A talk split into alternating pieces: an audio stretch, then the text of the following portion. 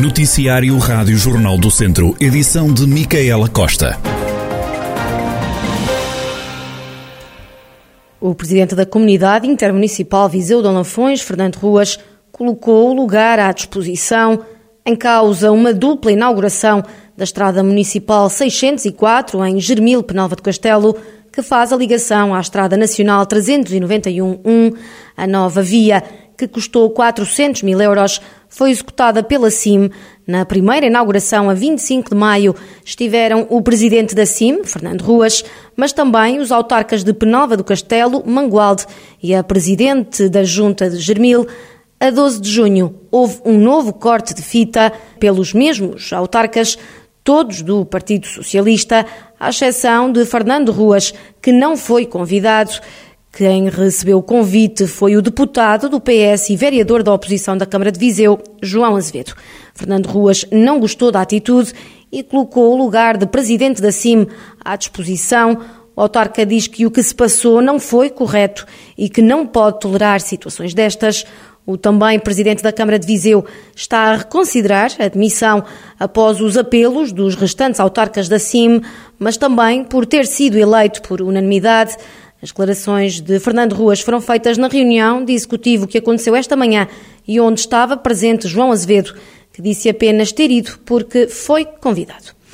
Com o objetivo de incentivar os mais novos à adoção de comportamentos positivos e de entreajuda, está a decorrer em algumas turmas do primeiro ciclo do Conselho de Vozela o projeto Passaporte das Ações.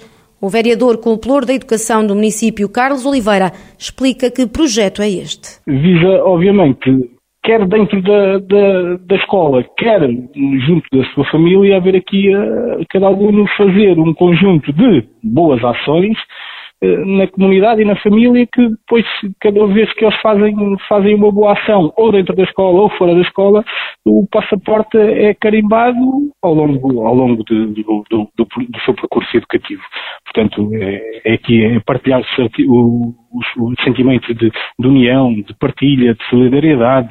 Portanto, há aqui uma, uma série de, de, de, valores que estamos a tentar incutir às crianças e aqui as, as, as as colaboradoras que estão a, a, a participar neste, neste projeto estão a, a, tentar passar este, um apoio especializado que estão a pensar a passar para as crianças todos, todos estes valores, que é para haver aqui maior sucesso, eh, diminuição do, do, do, abandono escolar, que também já é baixo na nossa, na nossa, na nossa comunidade. O passaporte das ações está incluído no programa de promoção do sucesso educativo no Conselho. Este projeto do, do passaporte das ações Portanto, resulta de uma candidatura que foi formalizada pela Comunidade Intermunicipal de Lafões em conjunto com os 14 municípios no âmbito do, de promoção de sucesso educativo.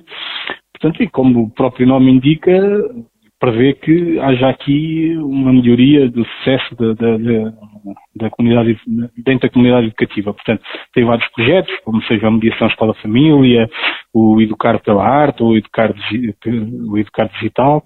Portanto, tem como destinatários essencialmente os alunos do, do, desde o pré-escolar ao, ao, ensino secundário e profissional, mas neste projeto em concreto, os alunos do primeiro ciclo.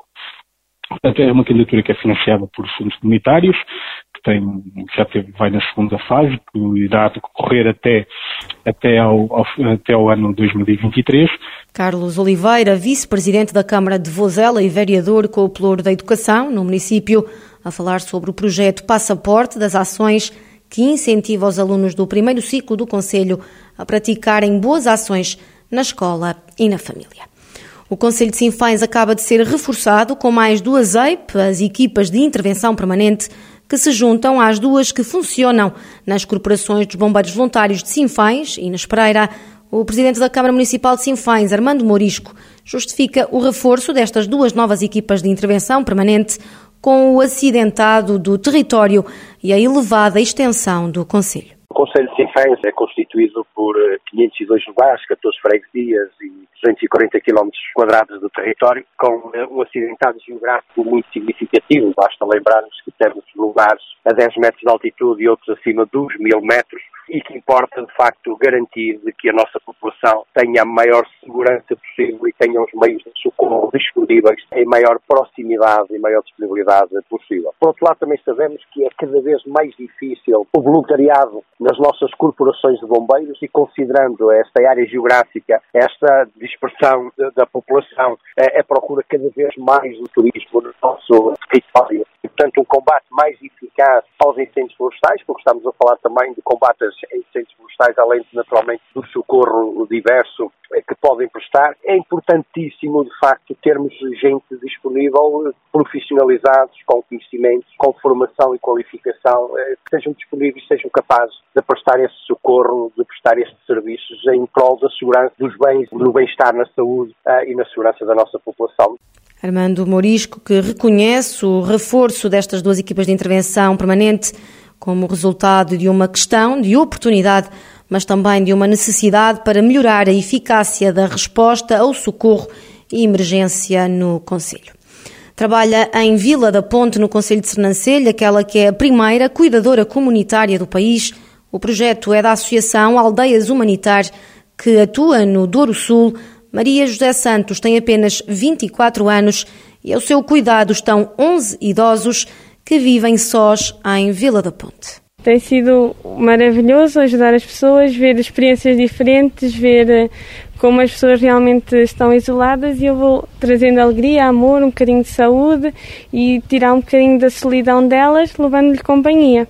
Que tipo de trabalho é que tu fazes com as pessoas? Higiene, uh, combate a solidão, uh, socializo com elas, uh, e ajudo um bocadinho no que elas necessitam e têm mais dificuldades. Elas são autónomas, mas eu ajudo no que elas têm dificuldades. Uma das utentes do projeto Maria Augusta, de 90 anos, desfaz-se em elogios à jovem que agora é uma companhia diária. Ai, muito boa. É muito boa menina. É. Faz-lhe companhia? Faz, chega aqui, ela conversa muito comigo, já conversa, conversa e estamos aqui um bocadinho à conversa. Estamos sempre a perguntar se é preciso fazer alguma coisa, aquela que faz, mas eu, graças a Deus, ainda vou mexendo, ainda devagarinho, ainda vou fazendo as minhas coisinhas. Agora, quando eu não puder, pois claro, ela, faz, mas enquanto eu puder, eu gosto também gosto de andar a mexer, porque quanto mais parada fico, pior é, não é para os meus ossos. Eu sempre, o meu, meu vagarinho, ainda faço as minhas coisinhas. Faço, faço comerzinho, como, ainda dou um jeitinho à casa, devagarinho. Quando estou cansada, uh, sento-me, depois torno a ir, ainda cá ando a fazer as minhas coisinhas. Joana Silva, diretora técnica do Aldeias Humanitar, explica como surgiu a ideia e o que se pretende com o cuidador comunitário. A ideia de criar uh, o cuidador comunitário vem desde o início do, do próprio projeto Aldeias Humanitar. Nós deparámos com a realidade de que nós ainda temos muitas pessoas que vivem uh, sozinhas e em situações de solidão e de isolamento que mantêm alguma autonomia e precisam apenas de alguém que as supervisione e que as vá acompanhando e que vá ajudando a criar estratégias para que elas mantenham a autonomia e a independência, porque elas continuam a ser completamente funcionais. O projeto piloto do cuidador comunitário arrancou em Vila da Ponte, em Sernancelho. São Pedro do Sul foi esta quarta-feira lugar de discussão sobre o futuro de Portugal, com intervenções e debates durante todo o dia. No encerramento da sessão, o secretário de Estado da Economia, João Neves, defendeu que a criação de emprego é um dos fatores mais importantes para a fixação de pessoas no interior português. Nós temos espaço para atividades económicas muito diferenciadas e muito inovadoras em todos os territórios. Nós já temos hoje exemplos em Portugal de atividades dessa natureza em territórios do interior, de baixa densidade, mas nós precisamos dar mais densidade a, esse, a essa mudança que permita que a coesão também seja um fator de progresso e de crescimento económico. Nós temos que ter uma, uma visão que permita que as, que as pessoas, que os nossos cidadãos, possam construir projetos de vida. Isso faz com soluções empresariais. Aquilo que leva à fixação das pessoas em territórios é basicamente uma perspectiva de vida, que é uma mistura de ter emprego com ter condições de vida de outra natureza, ter acesso a, a bens e a serviços, mas o emprego é essencial, porque se não houver oferta de empregos, as pessoas naturalmente vão à procura de onde eles existem. Eh, e esse é, é um fator que pode levar à fixação das, das populações. A Conferência Capital Social, as empresas e as pessoas contou também com uma intervenção do Secretário de Estado do Trabalho.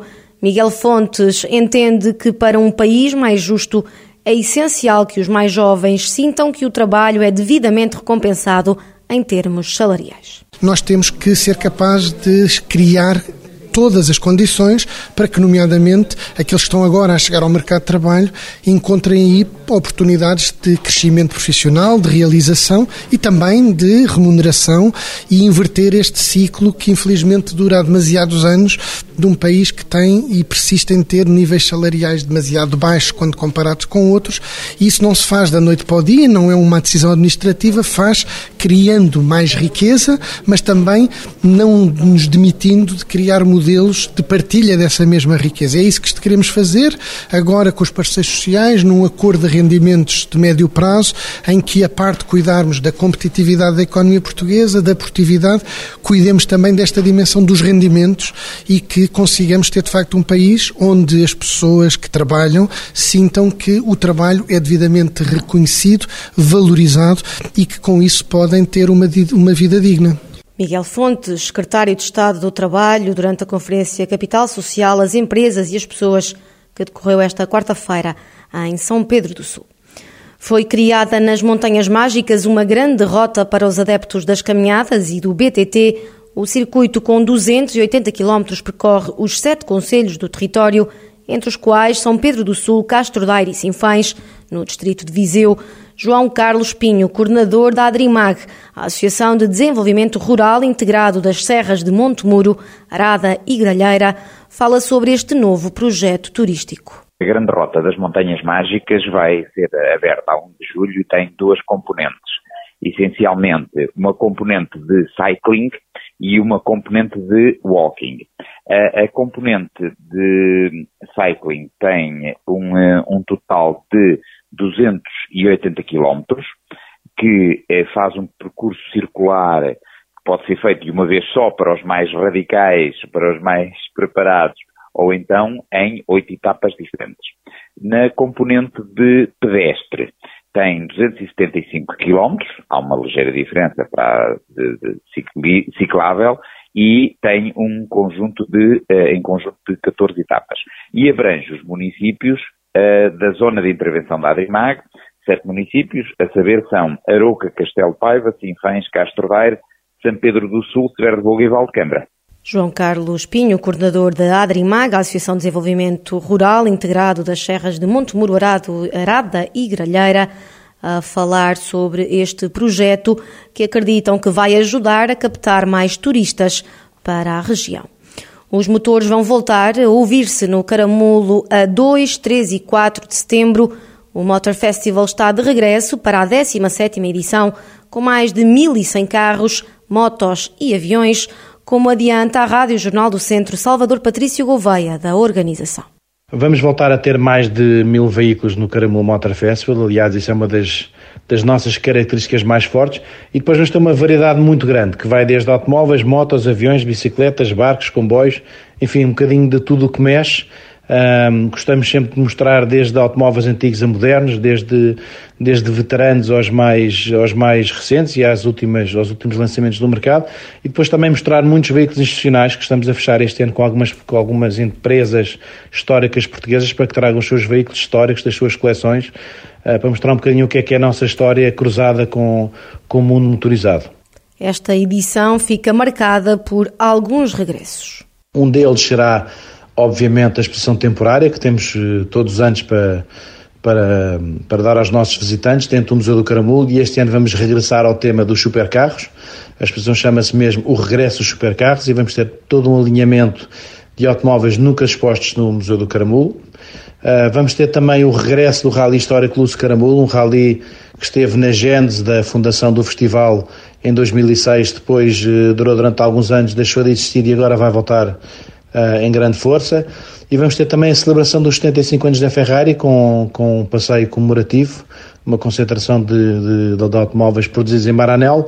Também depois fará um desfile pela, pela rampa histórica Michelin em cima. E depois temos outro conjunto de, de, de outras novidades e iniciativas, tais como este ano queremos que o festival seja mais sustentável e, portanto, eh, vamos implementar um programa de neutralização das emissões de carbono. Portanto, o evento será Carbon Zero. Vamos compensar todas as emissões provocadas pelos clássicos e desportivos que estiverem connosco. Há vários pilotos conhecidos a alinhar nesta edição do Caramulo Motor Festival. Podemos já dizer que vamos ter aqui o Rui Ramalho, que tem o recorde de sempre mais rápido de, da subida da rampa do Caramulo.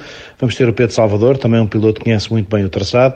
Vamos ter a dupla Rui Madeira e Nuno Rodrigues da Silva, que venceram o Campeonato Mundial de Rallys do Grupo N em 1995 e vão trazer o próprio automóvel com que venceram nesse ano. Portanto, vamos ter aqui uma dupla histórica montada no, no bólide com que, com que se tornaram campeões mundiais nesse ano. Vamos ter o piloto histórico Veloso Amaral e, como eu disse, mais um conjunto ainda de outros pilotos que estamos a negociar e que devemos anunciar, devemos anunciar muito brevemente. Salvador Patrício Gouveia, da organização do Caramulo Motor Festival, que vai decorrer de 2 a 4 de setembro.